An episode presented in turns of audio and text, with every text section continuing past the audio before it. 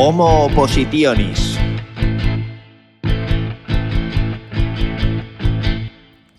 Muy buenas equipo, bienvenidos de nuevo a Homo Oppositionis. Yo soy Carlos, el guía, el preparador, el turra sobre todo, que con este podcast quiere ayudarte a sacar esa plaza de profesor que todos queremos y que además tú te mereces. ¿Pero habéis vuelto? ¿Después de toda la turra que os pegué el otro día? Madre mía, de verdad sois héroes. Si o sea, si de verdad habéis dado al siguiente episodio cuando hemos estado más de 15 minutos hablando de programación, es que de verdad tenéis ganas de sacar esta plaza. Así que hoy vamos con algo un poquito así más ligerito, ¿ok? Vamos a retomar desde el episodio 5 en el que tratábamos el acecho del dato mierder, ¿no? Ese ese dato, esas informaciones que no nos sirven para la oposición, que pueden ser súper maravillosas, pueden ser interesantísimas, podemos tener grandes debates sobre ellas, pero que a día de hoy, como no tenemos un espacio limitado en la mente, no nos sirven para nuestra oposición. ¿De acuerdo? En ese episodio os pedía que os vaciaseis de todos estos datos mierder, que por cierto, ¿qué tal os ha ido? ¿Habéis descubierto mucho? ¿Habéis descubierto poco? ¿Habéis cambiado algún hábito a partir de esto? Porque yo, por ejemplo, empecé a quitarme. Primero empecé a dejar de ver la tele, luego paso a ser un mueble y ahora mismo no hay un televisor en mi casa porque al final me di cuenta de que me lo pasaba muchísimo mejor creando libros, creando podcasts y tocando la guitarra que viendo la tele, por ejemplo. Entonces, ¿qué tal os ha ido? Me encantaría saber de vosotros. Hemos estado vaciando en el episodio 5 y hoy nos toca empezar a llenar, porque efectivamente hablábamos también de la dieta mental, esa dieta mental que no solo es importante lo que comemos, sino también lo que vemos, lo que oímos, lo que pensamos, etcétera, etcétera, para ir ejercitando nuestro cerebro, ¿no? Entonces, si queremos tener nuestro cerebro preparado y bien ejercitado para la oposición, ¿qué podemos hacer? Pues sobre todo creo que es muy importante que nos esforcemos en crear entornos en los que nos vayan entrando de forma subconsciente los contenidos. ¿Sí? O sea, igual que nos meten de forma subconsciente todas esas necesidades sobre productos que realmente no nos importan, pues podemos inducirnos a nosotros mismos para que los contenidos nos vayan entrando, ¿vale?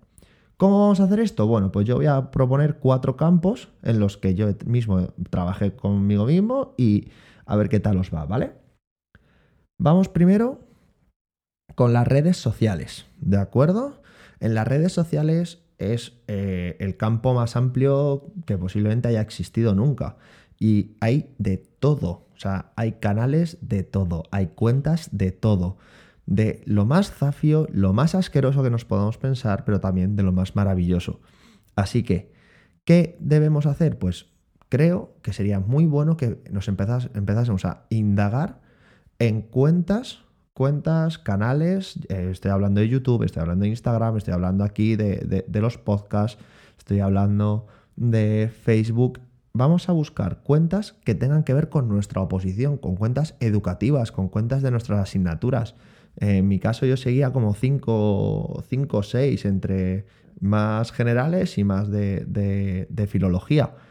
Esto nos va a permitir que cuando estamos revisando nuestras redes sociales, porque sabéis que vais a hacerlo, aquí no nos vayamos de santos, sabemos que lo vamos a hacer, pues, joe, en vez de estar viendo perritos, gatitos, que oye, mucho respeto ante ellos, o estar viendo, eh, yo qué sé, las noticias del Huffington Post, que también muy interesante, esto lo, si, si no digo yo que no, pero si vemos de repente un artículo sobre una actividad nueva de cómo implementar la literatura romántica o cómo implementar eh, la física cuántica en bachillerato, o cómo implementar el hockey o cómo... Pues joder, pueden ser ideas que de repente nos vengan y nos ayuden muy bien para la programación, para la bibliografía. A mí me ayudó muchísimo algunas cuentas que eh, hablaban de la oposición de lengua y que me ofrecieron bibliografía.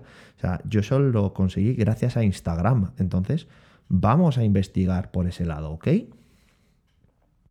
El segundo de los puntos va a ser películas y documentales, ¿vale? No sé si tenéis alguna ya en mente cuando os he dicho esto, pero a mí, por ejemplo, hay algunas que me marcaron mucho como, como docente, eh, tanto documentales como, como películas. Eh, os puedo decir, por ejemplo, que el documental La Educación Prohibida, que está en YouTube para libre acceso, es un documental de dos horas y media, pero que merece la pena y yo, si fuese docente en, la Universidad de Formación para Maestros y Profesores, lo pondría todos los años. Creo que es una reflexión maravillosa. Entonces, en vez de estar poniéndome la tele algún episodio de, de alguna plataforma de estas, pues si me pongo un documental y voy viéndolo a trocitos, pues joder, mucho mejor.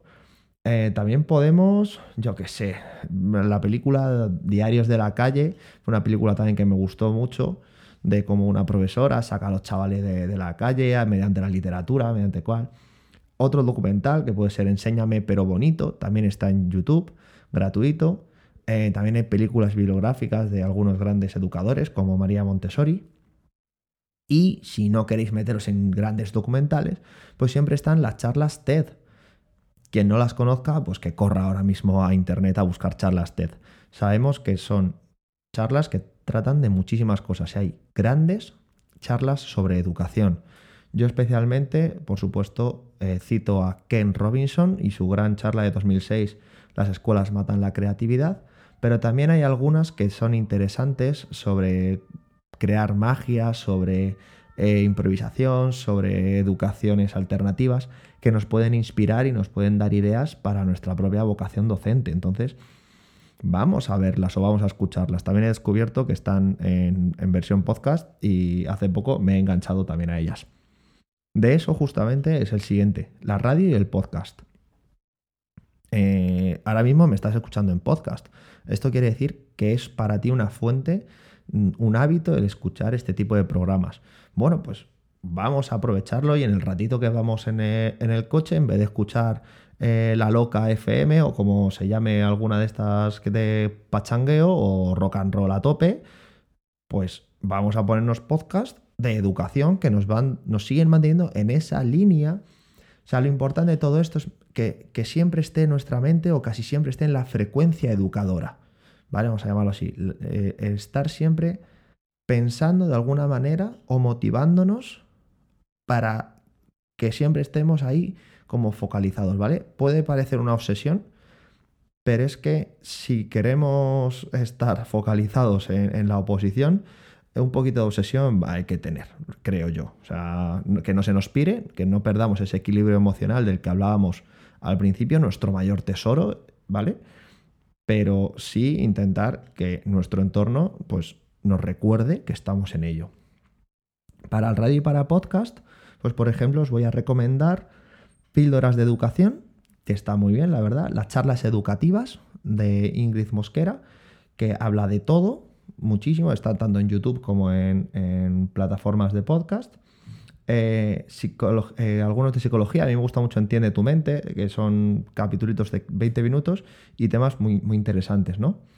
Y aquí va eh, una pista de, de, algo que puede ser muy potente, que es grabar los temas como programas de radio. A mí, esto es una historieta personal, a mí hubo una, una época en la que eh, un año me tocó irme hasta Villa del Prado, que pues, pues está lejitos, es una hora en coche. Y claro, esto fue el año justamente del confinamiento. Entonces era un año de estudiar y yo tenía 10 horas de coche a la, semana, una de ida, otra de vuelta. Y entonces, claro, llegaba reventado, no tenía ganas de estudiar. Y yo decía, joder, perder 10 horas en el coche, qué, qué leches, ¿no? Y me empecé a grabar los temas a modo de podcast. Entonces tengo los temas que me quería estudiar, los 20 temas o 20 y pico, a modo de podcast. Mm, si quieres escuchar mi voz un poquito peor, porque ahora tengo un micrófono más chulo y con más calidad, si quieres escuchar mi voz y los temas que están en el banco de datos de www.humoramoreducación.com, pues me lo dices y, y, que Dios te pille confesado. Porque eso de ir a las 7 de la mañana escuchando el texto narrativo es infumable. Pero era mi forma de estudiar, porque hay que aprovechar cada momento. Así que yo te lo, te lo recomiendo también para que a la hora que estás eh, grabándolo y, escucha, y, y trabajándolo, pues se nos va quedando. Y finalmente, no podía irme de este capítulo, de este episodio, sin hablar de lecturas. Obviamente a mí me encanta leer como profesor de lengua Eh, y, obviamente hay una, una, sección en mi biblioteca que son libros de educación.